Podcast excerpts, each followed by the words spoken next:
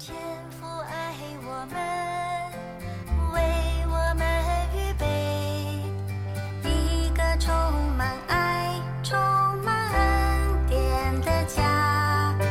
喜乐彼此分享，重担彼此担当。山的儿女真有福，进入山的弟兄姊妹，大家早，大家平安。那今天我们 Q T 的时间要读的是第七章啊，《列王记上》的第七章。那一样有有几处，所以呢啊，耿信会带着大家来读，大家一样可以在你所在的地方，我们一起来读上帝的话。第七章《列王记上》的第七章，我们先来读第一个，第一处是第一节。好，第一节，所罗门为自己建造宫室，十三年方才造成。好，这是第一节。接下来要看七跟八，七到八节。又建造一廊，其中设立审判的座位。这廊从地到顶都用香柏木遮蔽。廊后院内有所罗门住的宫室，工作与这工作相同。所罗门又为索取法老的女儿建造一宫，做法与这廊子一样。好，这是七到八。接下来我们要读十三到十四节。所罗门王差遣人往推罗去，将户兰招来。他是拿佛他利支派中一个寡妇的儿子，他父亲是推罗人，做铜匠的。户兰蛮有智慧、聪明、技能，善于各样铜作。他来到所罗门王那里，做王一切所要做的。那最后呢，我们来看五十一节。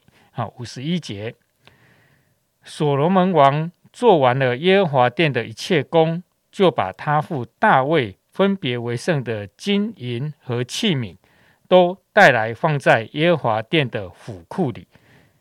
好，那我们今天啊分享的是诗翰，我们就把时间交给诗翰。好，那各位弟兄姐妹，大家平安。那今天我们要一起看的是《列王记上》的第七章。那第七章简单来说呢，可以分成呃三个大段落。首先就是呃一到十二节讲到呃所罗门王呢，他为自己呃建造宫殿，呃包括有黎巴嫩的灵宫啊，还有审判的廊，所罗门自己所要住的宫室，以及他为他的妻子所在建的一个宫室。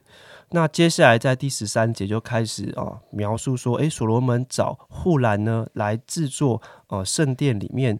呃，所需要的一切的器具，像是呃铜柱啊、铜海、铜座等等。那最后就在第五十一节呢，就总结了，诶，所罗门完成了整个建殿的工程。那我自己是觉得，诶，这一章其实啊蛮不容易读的，因为里面充斥着很多的呃数字，呃，包括有可能有长度啊、数量啊，还有很多描述一些形状等等。那对于像我这种就是图像化。能力不强来说啊，很容易读读就头昏了这样子。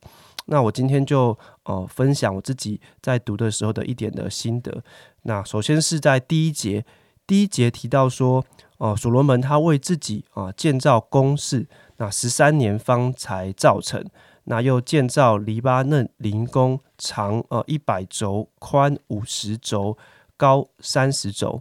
那我想说，如果啊。细心的人就会发现说，诶，在昨天第六章有记录到圣殿的呃建造呢，总共是花了呃七年。那圣殿是呃长六十轴，宽二十轴，呃高三十轴。所以一经比较呢，就会发发现说，诶，所罗门的宫殿建的好像比圣殿怎么样还要大，应该是大了可能四倍左右吧，也花了更久的时间，等于快要多花了一倍的时间。诶，所以就有人觉得说，诶，是不是所罗门更爱自己啊，胜过神呢？那为什么所罗门不把圣殿建得更大一点呢？而是呃，把自己的住的地方或者是自己的宫室做得更大？但是我想哦，不一定是这样。一方面，因为经文它很只是很很简单的把事实记录下来，并没有多下啊评价，所以我没有办法很确定说，诶，到底所罗门的心态是如何。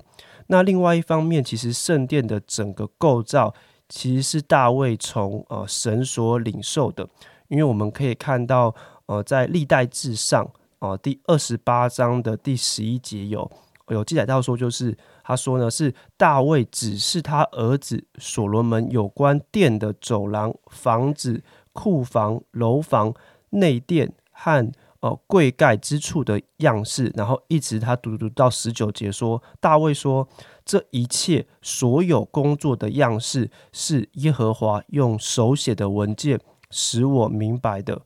所以，我们就可以知道说，所罗门只是很忠实的去执行他的父亲大卫从神那里领受而来的圣殿建造的样式。呃，圣殿就不是越大越好，而是有没有按照神的心意去啊、建造。圣殿是啊、呃神彰显同在的地方，规模就不是最主要的考量。那这对我们今天来说也是如此。呃，一个教会。呃，不一定是人数越多，哦、就代表一定很很好，不一定是聚会场所要很大，设施很豪华才啊、代表很好。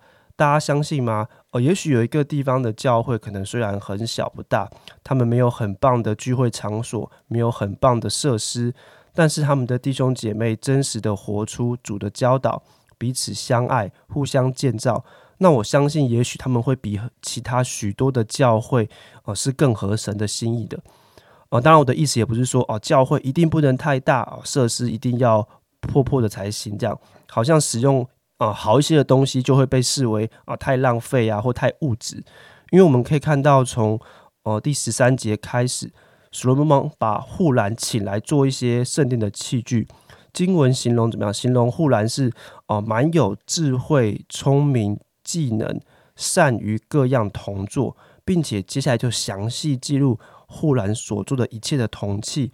这个铜其实用起来也是毫不手软。四节记录到说，这一切所罗门都没有过称，因为甚多，铜的轻重也无法可查。这些器具呢，所有的铜是多到无法称重了，所以建殿所花费的财物一定也是相当可观的。这里我们就看到，其实上帝就使用了最优秀的人才，花费了许多的财物来建造圣殿。呃，所以这不是一个呃很单纯的问题，好像说，诶有些人觉得啊，教会就是要大，设备就是要好，要追求卓越嘛。那可能另外一些人觉得说啊，教会就是堪用就好啊，不要浪费啊，人多没有用，还不是来来去去。呃，可能有这两种很对立的想法。其实上帝在对每一个教会，在每一个不同的阶段。可能都有不同的想法，所以问题的关键是在我们要去寻求啊，上帝在这个阶段对我们的教会心意是呃如何呢？我们如何在此时此刻让我们的教会可以成为神彰显哦、呃、同在的地方？那这个就是我今天的分享，谢谢大家。嗯好，谢谢思翰。我在今天讲到啊一个重点啊，就是教会啊不是着重在大跟小或者漂不漂亮。而是神的同在，神的心意有没有在这个教会里面？我这个是我觉得是一个很重要的提醒。我们看所罗门在建造圣殿的时候，不是按着他的心意来盖的，而是按着神感动啊、还有神帮那个很清楚的启启示给大卫，然后大卫再把这样的蓝图给了所罗门。那所罗门当然就不能想要盖多大就多大嘛，他一定要有一个按照上帝的心意跟规划来做。我们很容易就会用大小啦、高低啦，哦来评论，或者是啊来检讨自己，或者啊我们所所所中所做的工作了哦。那其实，在神的心意当中，并不是如此。那愿上帝继续的来帮助我们，啊，让永和堂是用神的心意来建造的，不是用着我们自己的那一把尺。好，我们可以一起来祷告，亲爱的主，我们要谢谢你，谢谢你一直一直的。将你的心意再告诉我们，告诉我们长老，告诉我们传道人，也在告诉我们所有服侍的同工。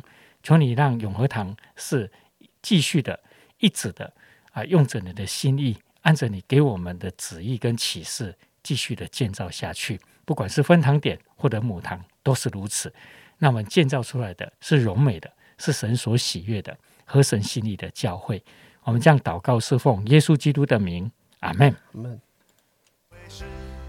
上的家，天堂是天上的家，满有神同在柔美的地方。教会是地上的家，天堂是天上的家，在地如在天，我们属。